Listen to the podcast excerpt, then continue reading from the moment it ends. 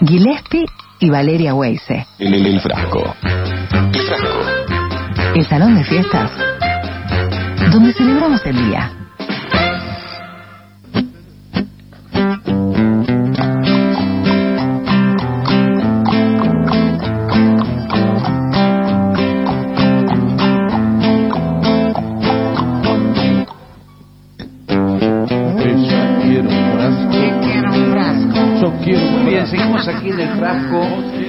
Vamos a conversar con un personaje muy interesante. Hablamos algo con Valeria la primera hora acerca de, de Marcos Villamil, ¿eh? argentino recorriendo nuestro país a caballo y lo tenemos en línea. Marcos, ¿cómo estás?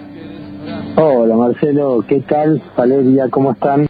Marcos, qué gustazo tenerte, un tipo tan joven, no llegás a los 30, ingeniero agrónomo, y yo le decía a Aguile que leí por ahí que trabajabas en un banco en el sector de, de agro y ahora andás a caballo por la Argentina. ¿Cómo fue eso de que el sueño de todos, ¿no? De largar todo y, y hacer un sueño.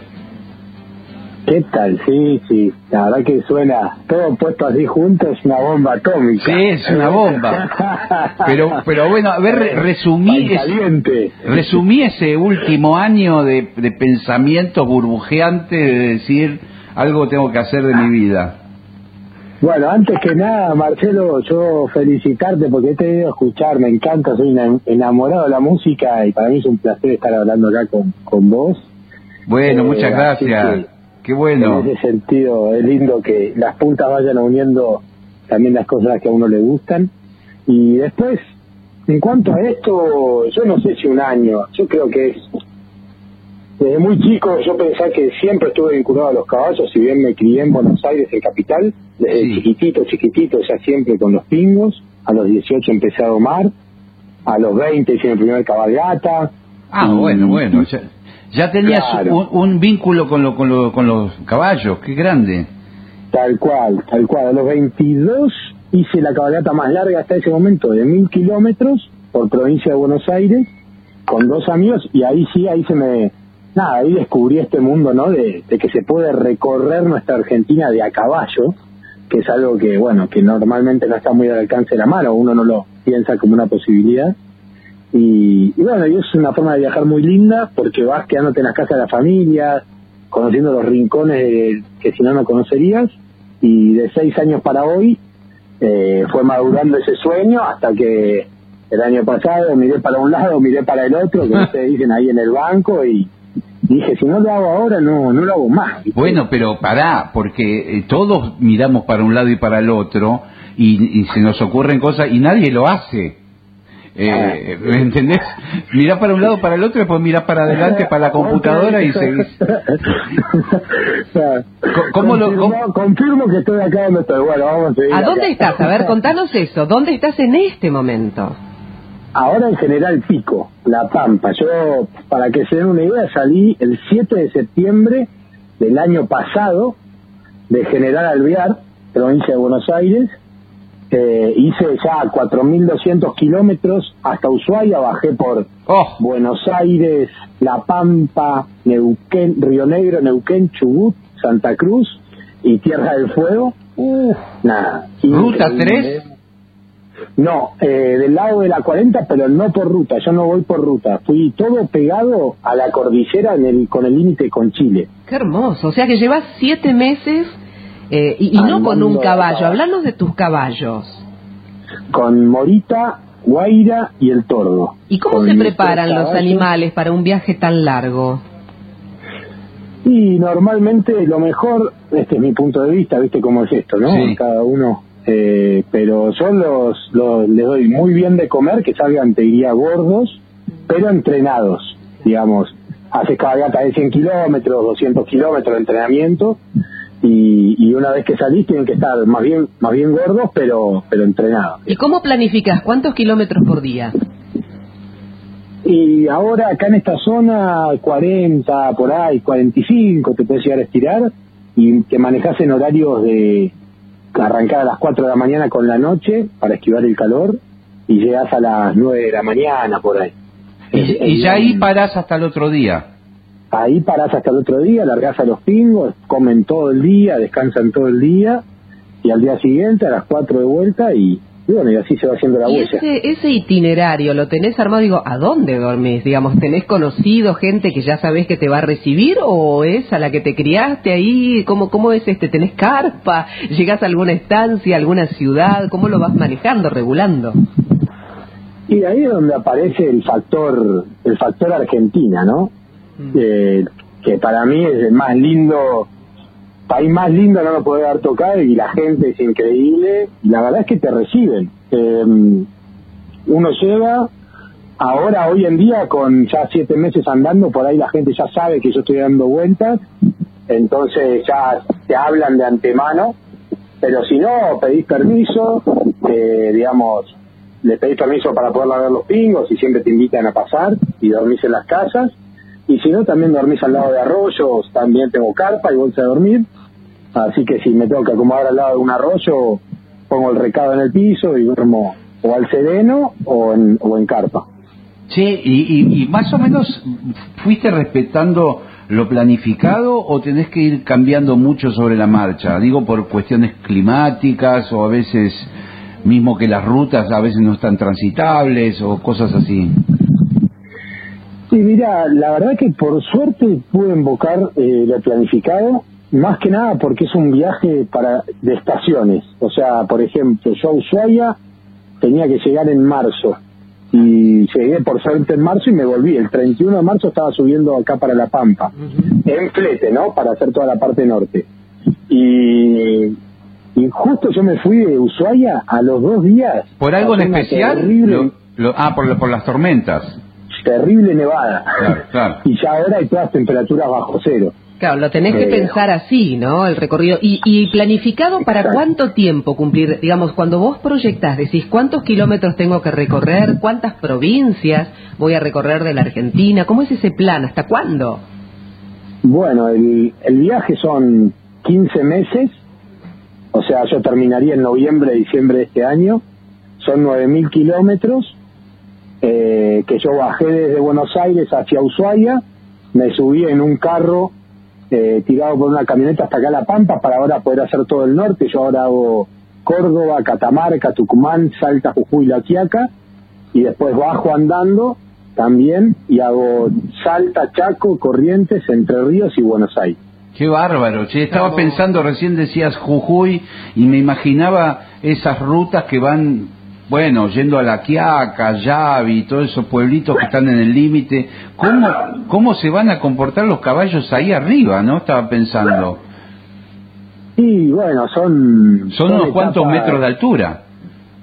Sí, sí, bueno, yo venimos haciendo un poco de altura ya en la cordillera, eh, así que en ese sentido tranquilo y pensá que esto no es que de repente uno normalmente lo piensa, viste, como nosotros que te subiste al auto, te apareciste de Buenos Aires en Xavi Sí, sí. y en un día, viste, dos días. Y si lo tomaste tranquilo en una semana con toda la furia. Eh, yo llego allá en tres, cuatro, en tres meses. Claro. Entonces, en la aclimatación se va dando, son, yo hago 35 kilómetros por día, Claro, 40, totalmente. y la, la aclimatación se te va dando ahí con el camino. ¿Y, y, a- y qué referentes tenés? Porque ya, eh, viste que esto es radio provincia, es decir, que la provincia de Buenos Aires como escenario, una gran provincia en extensión, digo, eh, ya tiene de por sí un, eh, por supuesto, un atractivo muy particular. Pero hay cabalgatas históricas, ¿te inspiraste en alguna? Este, ¿Hay algún referente que te haya ilusionado? La verdad es que no. Ajá. Eh, o sea, sí he leído la historia de Gato y Mancha, pero pero no, no, esto realmente todo lo, esto nace, para que te des una idea, Sí. eh, le regalan un caballo a mi tío y estaba a 300 kilómetros del campo y él estaba viendo con el tema de cómo lo traigo, que el flete, que esto, que lo otro, y yo le digo, bueno, te lo traigo andando. Mirá. Y yo ahí tenía 18 años, me dice, no, estás loco. y digo, ah, sí, digo, pero traigo andando, no pasa nada. ¿Qué? Bueno, allá fui. Y así que de, de ahí nace todo esto. Perdí la bicicleta el primer día, estuve cuatro días No. sin comer, Sí. durmiendo al costado del camino, nada, todo mal. Yo ya me hubiera vuelto ahí. Claro. Ya digo, claro. estos son, son- son- eh, Dios me está marcando que no lo tengo que hacer este camino. bueno, eso es una interpretación, la otra es que o me vuelvo ahora que perdí la billetera 10 kilómetros de arrancado, digo, me vuelvo ahora con 10 kilómetros, no, no puedo. Al banco te volvés, eso es lo peor. Tenés que volver al banco a laburar. No, tenés que volver a, a decirte a vos mismo, che, perdí la billetera a los 10 kilómetros, me volví y no pude hacer el viaje, no, No, Marcos, hay que ¿y, cómo son esos caminos de, de soledad? Porque viajas solo, está bien con los caballos, pero digo, ¿cómo son ese, e- ese trayecto introspectivo? ¿Cómo te acompañás? ¿Hay música? Digo, ahora por supuesto tenemos la tecnología de nuestro lado, me imagino que tendrás este caballo pero con GPS, ¿no? Como para saber por dónde andamos. Sí, sí, la verdad que el Google Maps es una herramienta excelente. Sí. Que vos te podés descargar el mapa sin conex- para verlo sin conexión. Ah, no sabía Y a eso. mí- Te lo sí, bajás. sí. Ah, mira vos. Y claro, hay una parte que te mueve, te dice mapa sin conexión, te tocas ahí y vos haces foco en la parte que te querés descargar y después la podés ver en modo avión.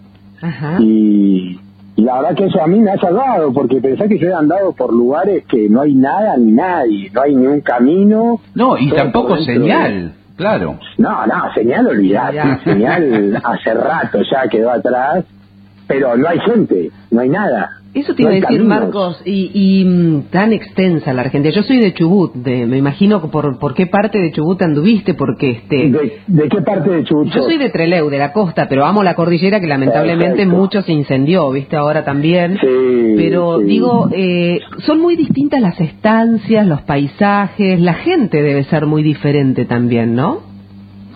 Sí, sí, bueno, en cuanto al paisaje, totalmente. Yo llegué, llegamos, tardamos siete meses en llegar hasta Ushuaia y en tres días llegamos de Ushuaia acá a La Pampa, yo no entiendo nada. Claro, claro. Veo verde, veo pasto, no hay montañas, hace calor, nada, estoy un poquito fuera de foco, pero, pero sí, cambia mucho el paisaje y la gente, más que nada, eh, te das cuenta de la impronta del viento y la soledad, digamos, en el, en el sentido de que hablan, hablan bastante menos, pero bueno, también también es lindo, o sea, a mí me enseñaron a hablar el, el idioma del silencio y yo también por eso le estoy agradecido a, a la Patagonia, eh, que me ha enseñado un montón de cosas y me ha llevado a situaciones que uno nunca estuvo y que no sabes, viste, cómo te vas a comportar en, en ciertas Y condiciones. mejor la que te agarre el viento a favor, ¿no? Sí, te agarra ahí en Chubut. bravo, Marcos.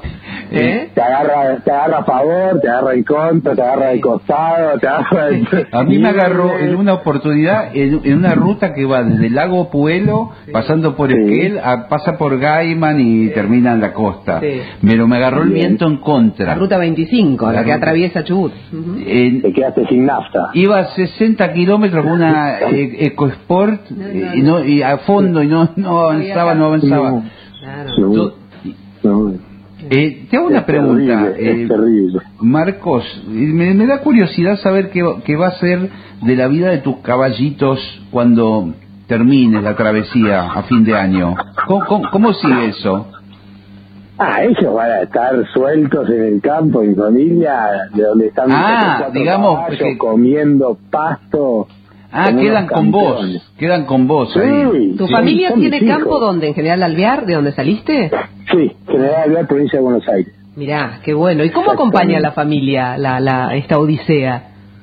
Y de, viste cómo es, al principio se treparon un poquito a las paredes y, y después, bueno, nada, no queda mucha otra vuelta que también ven el viaje y les gusta y ya después se ponen contentos y me fueron a encontrar Choel Choel en octubre cuando cumplí años, me fueron a encontrar ahora a Ushuaia cuando llegué allá al fin del mundo, imagínate la emoción Sí. cuando... Mucho lío con la pandemia, mu- mucho, este, mucha complicación, digo, en cada uno de los distritos. ¿Tuviste algún inconveniente o no? No, no, la verdad que no. Al principio, algún policía, dos policías que viste quisieron ahí un poco, pero no pasó de ahí. Bueno, mi querido, a partir de ahora te estoy siguiendo por Instagram, así que voy a ir viendo cada una de tus fotos y de tus viajes.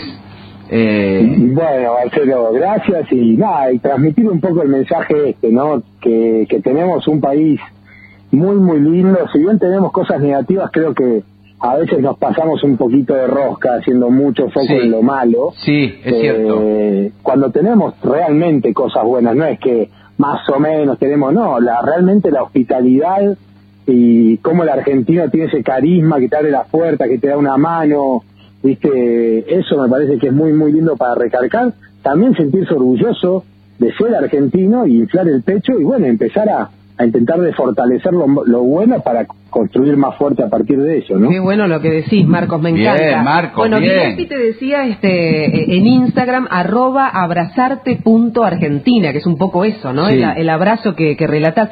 Eh, ¿Llevas registro de, de lo que estás haciendo? ¿Foto, video, algo por el estilo? ¿Pensás hacer algo, escribir un libro? ¿Tenés alguna proyección de esta experiencia? Porque digo, es este un montón de tiempo y, y un montón de paisajes y de cosas, de vivencias, pero que se pueden transmitir. Digo, las redes está buenísimo, pero ¿hay algo más? Mira, el, el objetivo de las redes fue el de comunicar, digamos, este, este viaje ya de por sí es el sueño de mi vida, ¿viste? Y ya eso ya se cierra por sí mismo, pero todo lo que sea comunicar y poder dar este mensaje, poder mostrar esta Argentina de caminos de tierra, mirada tranquila y familias que reciben, para mí es siempre bienvenido, digamos.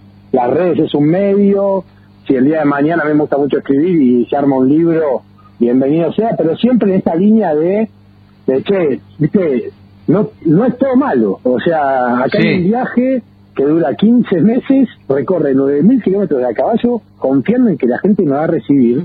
Y la gente me recibe, y no solo me recibe, sino que me da hasta lo que no tiene, ¿viste? Bueno.